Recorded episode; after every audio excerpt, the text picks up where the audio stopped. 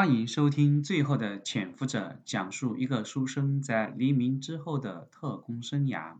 这一节我们继续讲第四卷《白色岛屿》第四章《人生赢家》。上一节呢，我们讲到这个有一只手忽然握住了余生的脖子，那是谁呢？余生心里一惊，立刻就有摸枪的动作，结果很快自己的枪也被另一只手给摁住了。怎么回事？在这一瞬间，余生把自己最近的经历迅速的在脑海里过了一遍，没有什么意外和漏洞。那自己为什么要被下枪？就在这个时候，他瞥见了毛中心和段云鹏在一旁，丝毫不紧张，还笑嘻嘻的看着自己，瞬间就明白了，心里一块石头落地了，冷汗也都贴到了衣服上。他下身往后一退。右手往后一趴，身前身子向前，把背后之人一个背摔。这个时候，后面那个人赶紧停手躲开。余生回头一看，哦，白世伟。白世伟可不是一般的人。军统内部有四大杀手之称，分别是陈公树、王天木、赵礼军和沈醉。现在赵礼军已经死了。如果要重新排四大杀手，那绝对有这个白世伟。他身手不凡，下手准确，曾经在抗战前亲手刺杀了大汉奸张敬尧，受到了蒋介石的褒奖。抗战胜利后，他出任了北平警察局的副局长，仍然是保密局的干将，和余生他们在北平站多有交集，此人行使仗义，出手阔绰。上上下下没有不能做朋友的。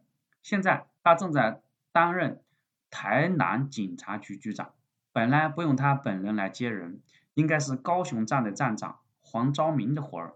但他听说这次来的人有以前北平站的几个兄弟，立刻亲自驱车过来接。一看到余生在那儿说笑，立刻又开始耍宝捉弄他。这倒不是他欺负余生，他自己虽然孔武有力。但其实也算文化人，正宗的黄埔七期毕业生，也就是比戴老板晚了一届。他在北平也喜欢和余生打闹，而最让他羡慕的是，这一个帅哥还娶了一位名门之后、前民国大总统的孙女。总之是快乐每一天的人生赢家。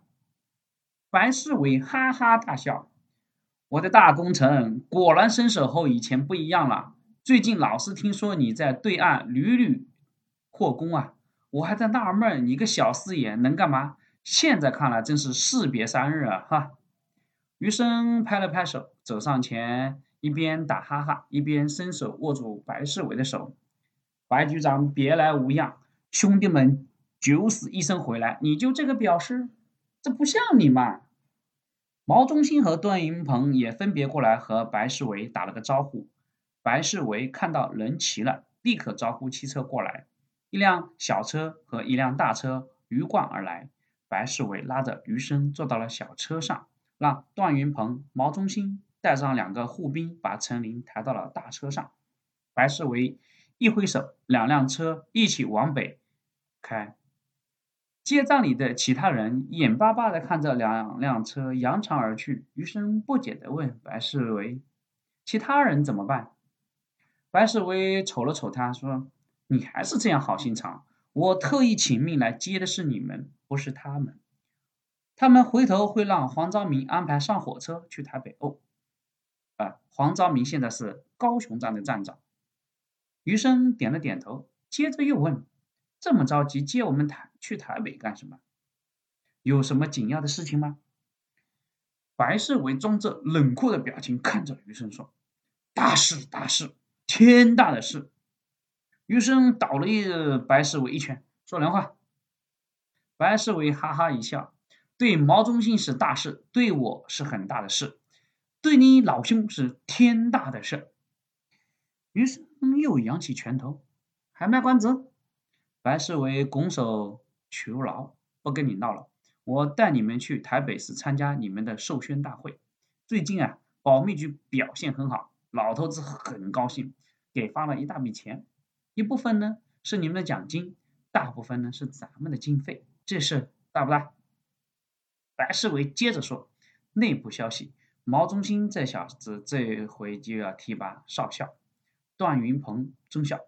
哎，这小子真他妈狗屎运，才入门几年，都快赶上老子了。你老兄嘛，已经赶上老子了。然后白世维狡黠的看着余生，似笑非笑。余生料到自己露台肯定有奖励，除了海珠桥那边的事情，还有就是金门岛的战役，台湾这边叫做宁骨头战役。虽然他和毛中心基本没有出力，但毕竟这是一个千载难逢的胜仗。蒋介石非常高兴，凡是参与此战的人，人人有奖。保密局系统又一次走了狗屎运，意外的战场上保留了两个人，余生、毛中心，还带回来一个重要俘虏。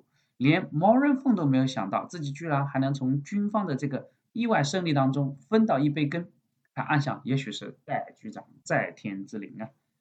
说到戴笠，他虽然在抗战前已经在国民党系统里面有相当的地位。但仍然不算蒋介石的心腹爱将，排名还是在陈诚他们，甚至是杨永泰之后，和其他情报机关如中统也处于劣势。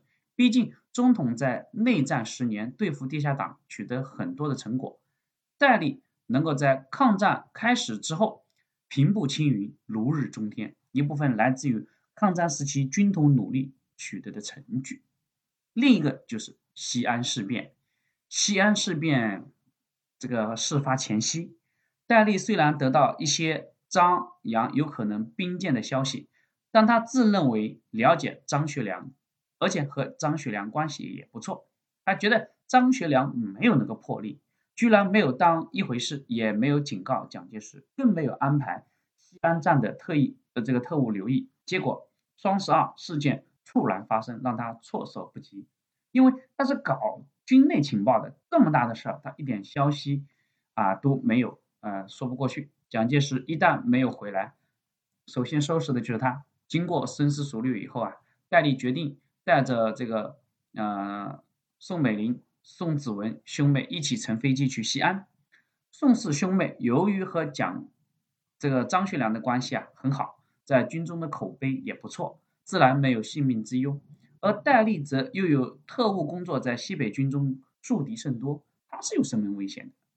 为此啊，他特意走之前看望了这个双手留了一嗯双亲，就是走之前还去看双亲，还留了遗书遗言。没有想到这一次戴笠自己的豪赌，由于西安事变的和平解决取得了硕大的成果，他的冒死前往，哎，让蒋介石从。此对这个戴笠另眼相看，他也在蒋介石面前提升到了仅次于陈诚的二号心腹。正所谓时势造英雄啊，毛中心也不想去金门呐，但去了也就是因祸得福了。余生想到这里还有点疑惑，就为这事也不至于把你白局长也叫过来吧？白世伟笑了笑说：“那当然。”除了你老兄跟老子平起平坐、授衔上校之外，还有一件更大的事呢。这一节我们就讲到这里，还有更大的事情是什么呢？请听下一节。谢谢你的收听。